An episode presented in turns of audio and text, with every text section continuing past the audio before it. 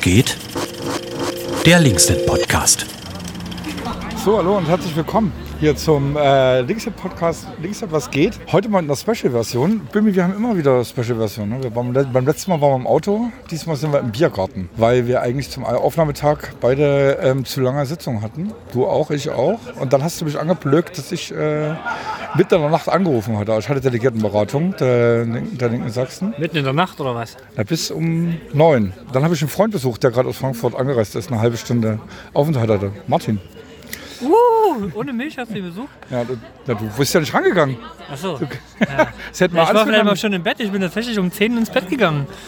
Äh, weil ich um 6 aufstehen muss gerade. Und wa- was, Fickpartei, ey. Was hast du denn so. heute gehabt? Äh, heute, das war ja gestern, oder? Naja, heute hatte ich Präsidium und Vorbereitung des Präsidiums und davor Arbeitskreis-Update. Präsidium vom Landtag. Genau, der Landtag hat ja nicht nur Fraktionen und eine Plenarsitzung und einen Arbeitskreis der Fraktionen, sondern es gibt noch ein Präsidium. Dort ist der von und zu Herr Rösler, äh, der oberste, der ist ja sowieso der oberste von allen. Der oberste Sachse. Der oberste Sachse, genau.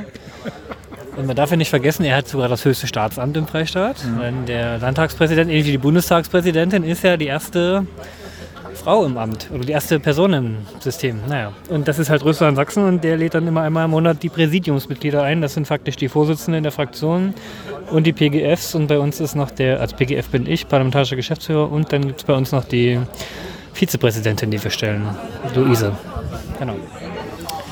Und da wird die Tagesordnung bestimmt und abgestimmt und bla. Für nächste Woche dann Präsidi äh, nächste Woche das Landtagsplenum und dann müsst ihr das vorbesprechen.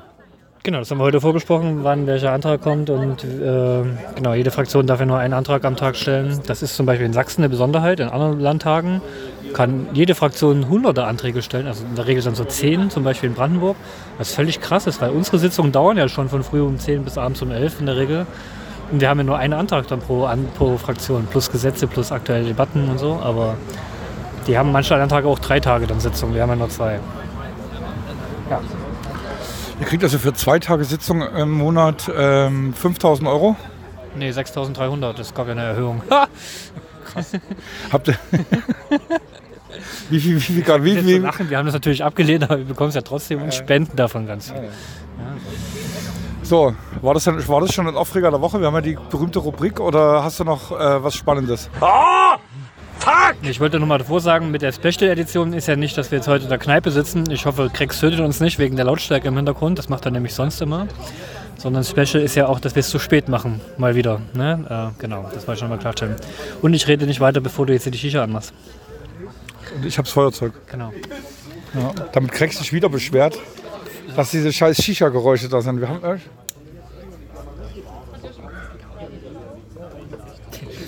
Ja, er kann nicht reden, wenn das Feuer nee, Äh, offensichtlich bin ich zu blöd. so ein Multitasking-Ding wahrscheinlich. Ja. Ist es denn jetzt schon an? Nee, du musst einfach mal Feuer dran machen. So.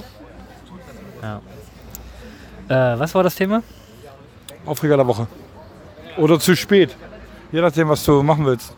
Ja. Oder Kneipe. Ich hätte mich auch mal vorbereiten können. Was war denn der Aufreger der Woche letzte Woche? Nee, diese Woche. Diese Woche geht auch. Diese Woche.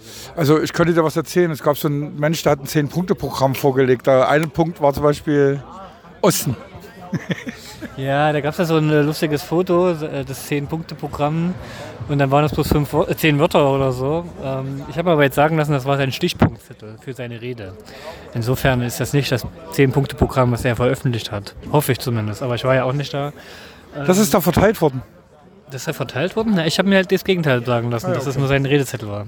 Äh, aber ist ja egal, was stimmt. In der Tat, wir haben gerade eine Debatte in der Partei, da geht es darum, wer hier kandidiert für den Bundesvorsitz. Äh, und neben Janine Wissler, die es ja jetzt schon ist und wieder antreten will, tritt jetzt auch der Leipziger Bundestagsabgeordnete Sören Pellmann an. Und äh, die Heidi Re- Rechinek? Rechinek, genau, die kommt aus Niedersachsen, ist Frauen- und queerpolitische Sprecher, gleichstellungspolitische Sprecherin. Äh, und, wer war Queer macht sie nicht. Queer macht die nicht, wer macht Queer? Ach, das macht Katrin Vogler. Ah ja. Ja, neue Fraktion, neue Leute, keine Ahnung. Und äh, der vierte Person war Martin Schirdewan aus dem Europaparlament. Ich bin noch nicht zufrieden mit allen, muss ich sagen. Also ich habe mich noch nicht entscheiden können. Meine Favoriten gibt es noch nicht. Also Jan van Aken zum Beispiel würde mir sehr gefallen, wenn er kandidiert. Ähm, Aber ich freue mich zumindest, dass wir jetzt versuchen, wieder in eine Debatte zu kommen. Leider über Personen in dem Fall, aber das gehört nun mal dazu. Und ich hoffe, erhoffe mir von dem Bundesparteitag, dass wir irgendwie dann auch wieder klare Themen setzen können mit ich will nicht sagen mit einer Stimme sprechen, weil das Quatsch ist, aber zumindest mit klaren Aussagen nach draußen dringen können, ohne dass Wagenknecht und Co. oder andere Idioten, Entschuldigung, gegen, gegen fundamentale Grundsätze unserer Partei verstoßen und Aussagen treffen. Ich finde ja, dass du, äh, Schirdewan Wissler, perfekt mit dem Geschäftsführer Janis Ehling. Mhm, ja. Aber so ist das halt im Linksnet. Wir haben ganz unterschiedliche genau, Vorstellungen. Das stimmt, ja. Und das Tolle ist, ich muss überhaupt nicht mitentscheiden. Ich bin gar kein Bundesparteitagsdelegierter. Deswegen äh, werde ich gespannt bei Phoenix alles verfolgen. Vielleicht fahre ich schon Erfurt mal schauen, aber ja. Genau. Willst du das nicht äh, über einen Livestream gucken, sondern über Phoenix? Ja, ich finde Phoenix besser, weil da gibt es ja diese Kommentatoren. Das ist wie bei dieser Muppet Show, äh, wo diese beiden, wie heißen die, äh, die alten Leute da bei der Muppet Show? Die alten Männer von der Muppet Show. Genau, und da gibt es bei Phoenix zumindest einen alten Mann, der immer alles kommentiert. Das war der Redner so und so. Er kommt aus dem Landesverband das und hat die Position und dann sagt er noch irgendwelche Adjektive, gut vertreten oder sowas. Oder äh, das war verrückt oder das hätte jetzt keiner erwartet. Und das gibt es natürlich bei dem Livestream der Linken nicht. Da gibt es ja nur die Originaltone. Ich hoffe ja, dass es diese geile Imbissbuden-Crew wieder gibt, die es bei dem Online-Parteitag der letzten zweimal im Corona-Jahr jetzt gab, die dann so ähm, dasselbe auf dem linken Parteitag schon gemacht haben. So eine äh, Tunden aus Berlin, die dann ähm, dort ähm, den Parteitag auch mit kommentiert haben und da lustige Stimmung vers versucht haben zu machen. Das wäre natürlich cool, genau. Aber der Parteitag wird ja eh schon extrem überfrachtet sein, weil so viel zu debattieren und zu beschließen ist. Das Thema, wie gehen wir mit einem Angriffskrieg von Russland um? Ähm, also nicht nur, dass wir Sanktionen fordern sollten, die absolut notwendig sind, gibt's und tatsächlich aber auch diese absurden 100 Milliarden Bundes, äh, des Bundestages jetzt ablehnen, das finde ich auch richtig. Aber die Frage, ob die Linke sich nicht auch mal überdenken sollte, wenn irgendwo Menschen abgeschlachtet werden, wie man denen helfen kann. Und da ist ja die Frage nach Waffenlieferungen schon eine Sache, die aus meiner Sicht nicht einfach nur einfach mit Nein beantwortet werden kann. Ich bin für ein Nein, aber ich kann jeden verstehen, der sagt, wir müssen den Leuten auch mit Waffen helfen, um sich verteidigen zu können. Warum ich trotzdem für ein Nein bin, ist ja, liegt daran, dass schon heute ähm, die NATO mit der Ukraine zusammen die größte Armee weltweit stellt. Wenn man die Ukraine mit, mit der NATO zusammenrechnen würde, das ist sie natürlich nicht, sie ist nicht Teil der NATO, aber sie ist ja faktisch Verbünde der NATO und sie kriegt ja auch gerade sehr viele Waffen und hat auch sehr viele Waffen schon. Und meine Angst ist, dass wenn die Ukraine irgendwann mal umschlägt zu einem Moment, der Verteidigung zu vielleicht einem Manöver der, des Angriffes oder äh, kann ja passieren, man weiß ja in Konfliktparteien in der Region nicht. Und dann sind auf einmal deutsche Panzer in der Region, wo halt ein Angriff geführt wird. Und ich bin immer dagegen, Länder zu unterstützen, die einen Angriff haben. Deswegen waren die als Linke auch gegen den Irakkrieg, gegen Afghanistan, gegen äh, das, was die Türkei gerade mit den Kurden macht äh, und sind jetzt gegen die russische äh, Invasion, die russische Aggression. Ähm, die andere Frage ist aber, wie man der Konfliktpartei helfen kann. Ob man zum Beispiel den Kurden Waffen liefern sollte, ist ja auch eine Debatte, die in der Linken schon seit längerem geführt wird. Insofern ist also das klare Nein zu Waffenlieferungen nicht ganz klar, wie ich finde, weil da gibt es schon noch Nuancen, die man debattieren könnte. Zum Beispiel Defensivwaffen. Gibt es die überhaupt? Könnte man die nicht liefern? Da würde ich mir gerne von dem Bundesparteitag mal eine klare Antwort äh, liefern lassen. Weil das, was jetzt alle oder viele sagen, wir wollen Frieden, Sorry, das will jeder. Also selbst die AfD sagt, wir wollen Frieden. Also das ist keine Position, die gerade ein Alleinstellungsmerkmal ist. Die Frage ist, wie Frieden erreicht werden kann, wie Menschenrechte verteidigt werden können. Und da bin ich mir selber, habe ich auch noch keine richtige Antwort gefunden. Ich glaube nicht, dass das auf dem Bundesparteitag passiert. Ähm, aber die Partei könnte möglicherweise sich in einen Prozess begeben, sowas äh, in der Zukunft sozusagen lösen zu wollen oder heranzugehen. Aber hältst du es wirklich für so wahrscheinlich, dass so eine klare Positionierung dort entsteht?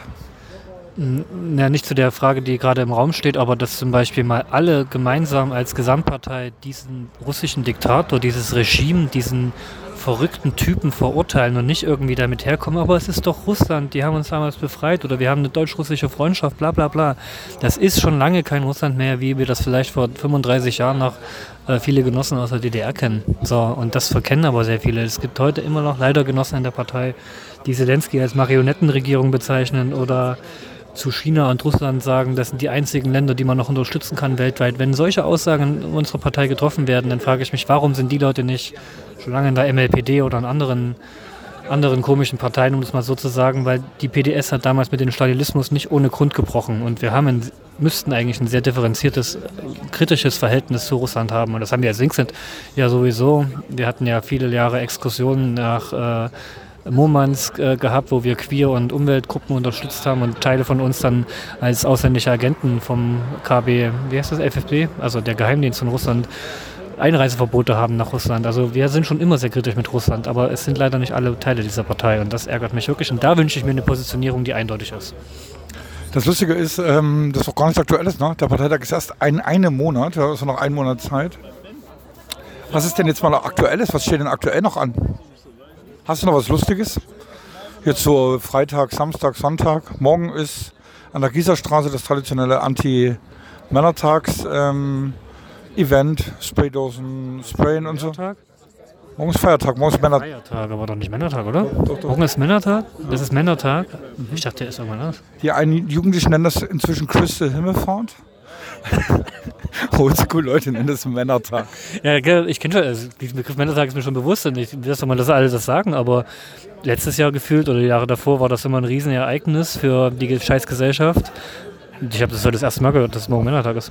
Muss ich kurz ehrlich sagen. Ja. Voll süß. Ja. Aber ich habe, äh, um nochmal auf die letzte Woche zurückzukommen, habe euren beiden Podcasts gehört, also den von Jule und dir. Und da ging es ja auch um Veranstaltungen, die stattfanden. Und ich hatte zwei Veranstaltungen zu Klima und Energie. Und eine davon war tatsächlich sehr spannend und ich sollte eine Frage beantworten, wenn du dich erinnerst an Jules Podcast. Was war die Frage? Keine Ahnung. Ich glaube, ich sollte die Frage beantworten, ob wir jetzt äh, russische Sanktionen beim Gas wollen. Ah ja, stimmt. Ja, genau, stimmt. Genau, und die, auch die Frage ist nicht einfach zu beantworten. Äh, es gibt ja. Jetzt haben wir unsere Gäste vertrieben. ähm, es gibt ja drei äh, Rohstoffe, die wir aus Russland, also die Europa oder Deutschland aus Russland beziehen. Das sind zum einen äh, Kohle, wo es jetzt schon das Verbot gibt auf EU-Ebene, ähm, was ich auch richtig finde.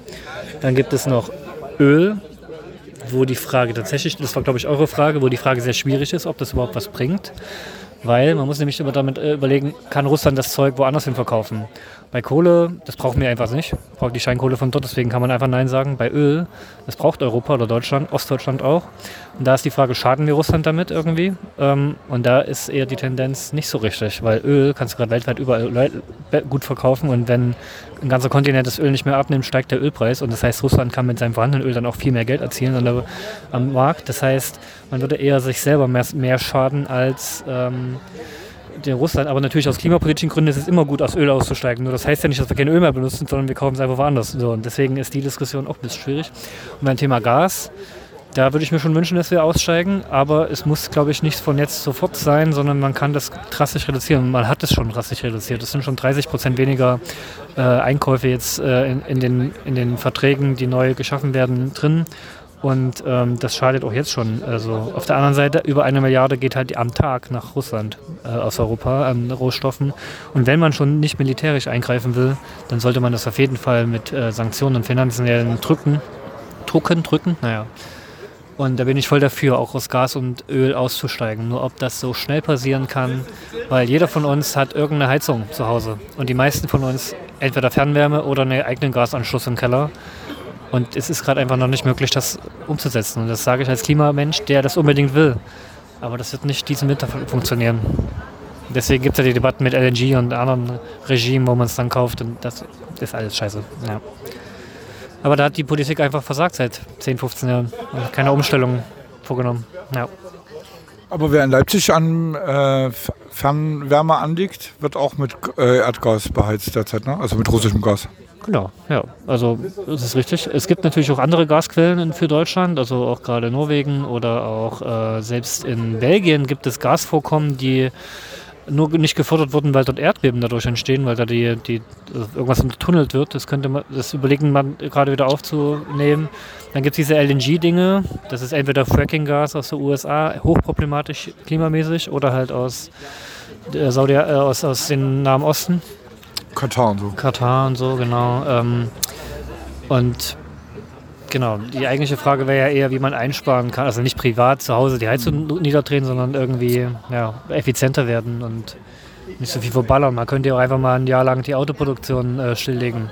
So, das wird jetzt wiederum zu einer Wirtschaftskrise führen, womöglich, aber darauf ist man ja erstmal nicht angewiesen. Wir brauchen keine neuen Autos. Ja, aber es ist alles nicht so einfach zu beantworten. Das führt mich zur Aussage, dass nächste Woche Dienstag erneut so eine Veranstaltung zum Thema solidarische Landwirtschaft im Interim stattfindet, abends 19 Uhr am Dienstag. Ähm, zum Thema, wo sich so verschiedene Konzepte Leipziger Initiativen rund um Leipzig vorstellen, wie man auch anders Landwirtschaft machen kann, gemeinsam kollektiv als ähm, die konventionelle Landwirtschaft. Genau. Das ist sehr empfehlenswert und außerdem ist am Sonntag noch eine Großdemo in Leipzig, nämlich zum Ausbau der A20. Jeder, der sich jetzt fragt, wo liegt denn eigentlich die scheiß A20? Ich musste auch jetzt überlegen, das ist halt im Norddeutschland, da gibt es eine Autobahn, die soll durch Moore, äh, durch noch die wenigen Moore, die Deutschland hat. Das ist eine hohe CO2-Senke, äh, äh, also dort kann CO2 gespeichert werden. Und da gibt es in Deutschland kaum noch welche und da soll jetzt eine Autobahn durch und da wird am Bundesverwaltungsgericht in Leipzig verhandelt. Und natürlich ist dort Fridays for Future und auch ich mit am Start äh, zu protestieren, dass diese Autobahn nicht gebaut wird. Am Sonntag? Am Sonntag, ja.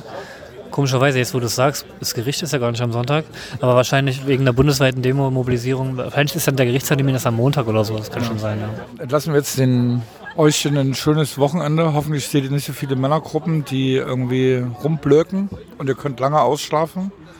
Aber wenn der Podcast online geht, ihr habt ihr schon lange ausgeschlafen. Du hast jetzt noch eine Aufgabe, Bömi. Ja, war Juli schon dran? Nein. Na dann ist Juli dran. Das ist unsere aktuelle Praktikantin im Linksnet. Die war schon dran, aber hat sich, äh, war ja reingezeckt mit Claudi in die Sonderfolge. Achso, dann zählt es ja nicht. Ich finde es gut, dass sie jetzt wieder nominiert ist. Ja. Die Praktikanten müssen auch mal was machen. Ja, dann viel Spaß, Juli. Bis dann. Tschüss.